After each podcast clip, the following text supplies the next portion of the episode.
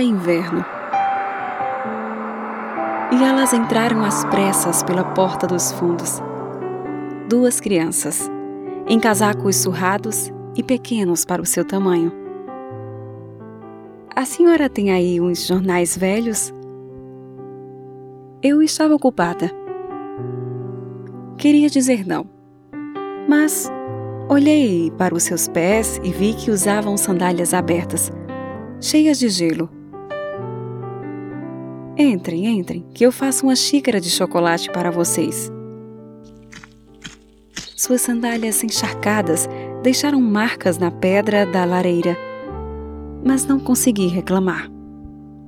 Servi o chocolate quente acompanhado de torradas com geleia e voltei para a cozinha, onde retomei meu trabalho. Estranhando o silêncio na sala, fui até lá ver o que estava acontecendo. A menina segurava a xícara vazia e a olhava atentamente. O menino me perguntou numa voz sem emoção: Moça, a senhora é rica? Rica eu? Misericórdia! Olhei para meus estofados gastos, minha casa velha. Ora, a menina pôs a xícara sobre o pires, cuidadosamente. Suas xícaras combinam com os pires. Sua voz era de uma pessoa mais velha, com uma fome que não vinha do estômago.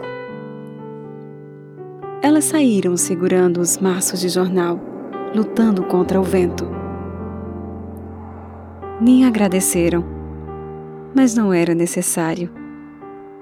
Tinham feito muito mais do que isso xícaras e pires tão simples de louça azul, mas combinavam. Virei o assado e coloquei as batatas no molho, batatas com molho ferrugem, um teto sobre a cabeça, meu marido com um emprego estável. Essas coisas também combinavam. Tirei as cadeiras de perto da lareira e limpei a sala. As pegadas cheias de lama ainda estavam por ali, e eu as deixei ficar. Quero que permaneçam no mesmo lugar, caso eu me esqueça novamente de como sou rica. Autoria desconhecida.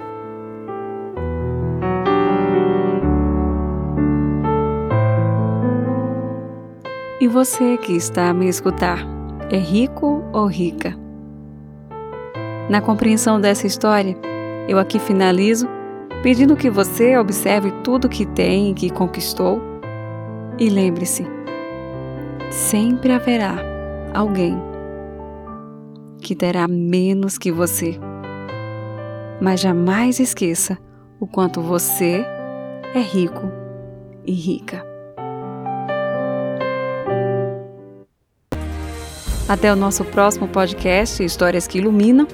Agradeço a você a sua companhia e peço, por favor, clica lá nos favoritos, curte, compartilha, se inscreva, iluminar a vida de outras pessoas. Essa é a missão de todos nós. Encaminhe essa mensagem. Tem alguém que precisa ouvir. Talvez aquelas que não têm a dádiva de enxergar o que você enxerga, o que eu enxergo. Porém, podem muito bem ouvir. Que cheguem a todos. Até o próximo podcast. Grande abraço!